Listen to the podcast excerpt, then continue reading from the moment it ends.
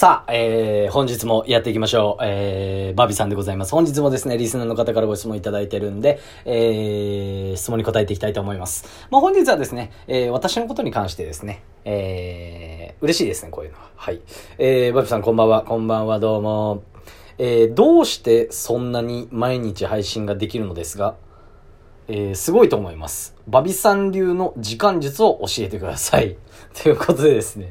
まあ嬉しいですね。本当にありがとうございます。こういうね、あの質問嬉しいですし、なんかこういう風に思っていただけるの嬉しいですね。はい。やっぱラジオのこういうね、えー、自分でこういう風にやってると、やっぱこういう自分のこと聞かれると結構嬉しいんで、はい、ありがとうございます。ということでですね、えー、まあ私が毎日配信できるというか、まあ私の時間術ということで、これはですね、いい質問、まず。うん。めちゃくちゃ時間に関してはですね、考えてやってるんで、えー、早速お話していきましょう。えー、そんなことでですね、まあ、私、えー、時間に対しての考え方っていうのがね、何個かあったんで、えー、まとめてさせていただきました。本日はですね、先に結論から、えー、箇条書きで、えー、言っていきたいと思います。えー、まずですね、えー、5つあります。えー、1、えー、隙間時間を超絶使う。2、後でやるは絶対なし。3、えー、優先順位を組み立てる癖をつける。えー、4、終わりの時間を設定する。5、いつか人生が終わることを意識することが一番重要。ということでですね、えー、一つずつ、えー、説明していきたい、解説していこうと思います。1、隙間時間を超絶使うということなんですが、これね、皆さんね、どういう風にしてるのか俺わかんないんですけど、よくね、時間の質問でこれ実は結構いただくんですよ。うん。どう、どういう風に使ってるんですか逆に。私ね、別になんか時間ないとかあんま言わないですし、忙しいって自分であんまり使わないんですよ。あの、ていうか忙しくないし、みたいな。うん。忙しいと思うことあんまないっていうか。はい。ね、あれなんですけど、それなんでかって考えたとき、これ質問いただいて考えたときに、まあ、簡単に言うと本当隙間時間使ってるんですよね。例えばなんかね、もう超細かいこと言うと、LINE とか、じゃあ仕事のね、何かメールだったりとか、何でもいいですよ。なんか、あの、片手までなんか電話しなきゃいけない時とか、まあ、電話はちょっとあれですけど、LINE とかの1個の返信って、あの、トイレ行ってる時で良くないですか？もうトイレ行ってパパってやったりとか、ね。例えばじゃあ皆さん何でしょう？電車乗ってる時とかになんかまとめなきゃいけないって言ったらそこでもう時間使うとか歩いてる時間とかじゃあ何もできないけどじゃあシャワー浴びてる時とかどうするんですか？って言ったらシャワー浴びてる時はそれをまとめるために自分の頭の中で構成を考えたりとかもう絶対にそういうことやってますね。100%でやってますそういうこと。はい。なんで、えー、隙間時間ね本当に絶対使ってみてはいかがでしょうかと。いう感じになってます。まあ、例えば、何ですか？今も、じゃあなんか考えながらって言ったら、明日何時に起きようかな。じゃあ何時に起きる計算をしたりとか、今ね、同時進行でやったりとか、もう絶対何かこうね、一個のことをやってる時に一個のことしか考えないってあんまりやらないタイプで、はい。隙間時間を超絶使う。超絶っていうか、もう100%の割合でもう、はい、えー、使ってますね。はい。で、2、後でやるは絶対ない。これもうこのままです。はい。あの、結局ね、あの、ライブ配信の、やっちゃいましょう、すぐやっちゃいましょうっていうね、えー、解説なんかもしたことあると思うんですけれども、あのね、結局人間ってね、後でやるって言ってね、忘れちゃうし、やらないんですよね。私は、あの、なんて言うんですか、結構ね、なんかバビさんってなんかどんな、何をこうね、どうしてるんですか？みたいな感じで言われますけど、全然凡人ですし、むしろね、能力めちゃくちゃ低いんですよ、私。だから、そういう風にね、後々ね、あの、引き伸ばしてしまうと、あのやっぱやらないですし、効率が結局悪くなるんですよね。うん、あね、そういうこと自分のことを理解してるんで、絶対に、絶対に後でやるはなしですね。もう今やる。今、今、今。って言って、えー、やらなければいけないことをしっかり先にやってからやりたいことをやる。まあ、あとはなんか母親に小さい頃からよくそういうのを教わって、なんか、なんかわかんないですけど、今考えると、それ結構影響大きいですよね。うん。そういうふうにね、えー、絶対なしっていうことで、後でやるは絶対なしと。はい。で、3、えー、優先順位の組み立てる、えー、優先順位を組み立てる癖をつけるということで、これね、どうですか？結構ね、私のこうターニングポイントとしては、社会人になってからだったんですけど、まあよくね、いろんな会社だったりとかね、結構ちゃんとしてる会社とかだとよくこういうの言われませんか？これ聞いてる方でも。ああ、うちの会社でもとか、うちの上司がとか、ああ、会社全体でこういうのあるわっていうふうにあるんですけど、優先順位を組み立てる癖をつけるっていうことで、まあこれは、まあなんか聞いたことあると思うかもしれないですけど、優先順位って4つに分けることができるんですよね。緊急で重要な件。緊急じゃないけど重要な件。緊急だけど重要な件。緊急でもないし重要でもない件っていう4つね。4つあるんですけど。まあ、まず、絶対に一番最初にやらなければいけないのは、緊急で重要な案件ですよね。うん。で、そこでね、まあ結構こういう本とかも出てるんですけど、まあどっちをやった、その次にどっちをやった方がいいかっていうのがね、えー、すごい問題だみたいな感じでやるんですけど、緊急で重要な内容。要は明日もうテストですと。うん。でもゲームやりたいです。どっちですかっていうね。話ですよ。簡単に言うとね。うん。緊急だし、緊急っていうか今がすぐやんないと間に合わないし、みたいな。で、重要じゃないですか、テストって。っていうのをね、自分で日々もう癖づけてください。もう常に考えてますね。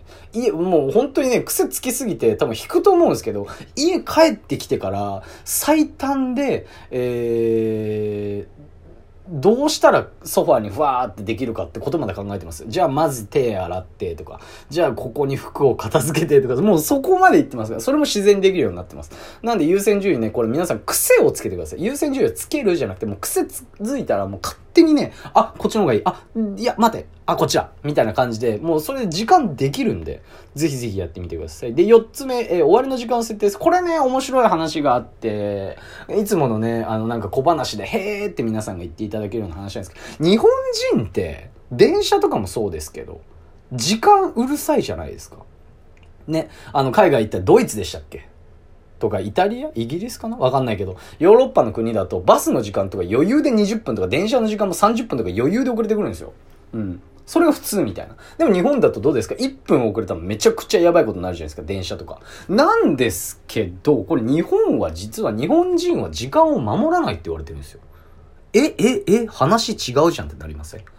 うん。これ何かっていうと、日本人って何の時間を守らないかって言われると、そういうふうに始める時間はすごいきっちりしてるのに、例えば会議とかもそうなんですけど、あの、終わる時間が適当。って言われてるんですよね。海外ってもう終わる時間、自分の予定とかが優先でし、プライベートが優先だから、なんか始まる時間とか適当だったとしても、終わる時間ってめちゃくちゃシビアなんですよ。っていうので日本人って言われてるんで、そういう風に言われてて、仕事ができないってね、結構海外のかとかだと結構言われてるらしいです。はい。なんで、まあ、そういうのもあると思いますし、あとね、終わり決まってるとね、結構ね、あの、やらなきゃっていうね、こう、バイアスっていうんですか。あのそれが働いてくるんで、まあ、絶対に終わりの時間っていうのは、ある程度でも、うん、とりあえずでもいいから絶対に消えますね。ああ、これで遅れてしまった。じゃあ、ペース遅いなとか。っていうので、全然時間短縮できますけどね。はい。4つ目、終わりの時間を設定するということでした。で、えー、最後になりましたが、一番最初に聞いて、ん？って思ったかもしれないですけど、ん？血迷ったか、バビー？みたいな感じでね。思ったかもしれないですけど。えー、5、いつか人生が終わることを意識することが一番重要。まあ、これ、もう、もうこの通りなんですよね。一番重要ということで、出ましたと。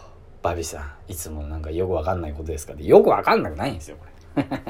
うん、あれなんですけど、まあ、人生終わることを意識することって、まあ、最初に言っちゃうと、私これね、あの、あ、結局死ぬんだってね、これちょいちょい言うんですけど、あの、今でも鮮明に覚えてない。小学校2年生の地元の夏祭りが終わって、買ってきた焼きそばを食べながら夕日を見た時になぜかわかんないですけど、あ、こういう風に楽しい時間も終わりなんだ。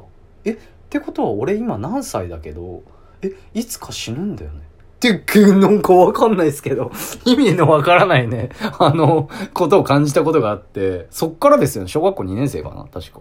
うん。あの、結局ね、いつかね、あの、人生って終わり来るじゃないですか。な別に哲学的な話でも何でもないし、あの、私が言いたいのは、なんとなく時間使ってる人ってもったいないですよっていう話なんですよね。今、こんないろいろあるし、まあ、私の場合は話すっていうコミュニケーションだったりとか、あとライブ配信に関してね、お話しさせていただいてるんですけど、マジでもったいないですから。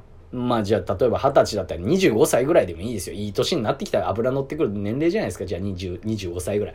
6歳でも7歳でもいいですけど。うん。で、多分そのぐらいで何にもない人は、ああ、もう終わりだ。あと3歳とか4歳で30だとか言うかもしんないですけど、もう全然もう全な、もう何を言うてるのって感じ。もうね、本当にいつか終わるんで、そういう風に、要は、人生いつか終わるって意識してる人だったら、そんなね、もう時間無駄にしてらんないって勝手に思うじゃないですか。ってことは時間の有効活用を絶対しようと思うんですよ。まずここがスタートと思うんで、別に変に長ったらしく言わないんで、いつか人生生が終わるっていうことをね、あのー、意識していただければと思います。一応これはですね、私はあの、まあ、ちょっとあれかもしれないですが、えっと、3年4年前にですね、亡くなった私のおじいちゃんからですね、えー、学ばさせていただいた、えー、言葉というか、えー、ことでございます。まあ、本当にね、えー、皆さんね、えー、限りある時間、有限なので、これよく聞くと思うんですけど、本当にね、意識するかしないかなんですよね。うん。自分でね、うん。本当に。私、あの、死にそうになったこと2回あるんですけど、これ笑い話じゃなくて、本当に。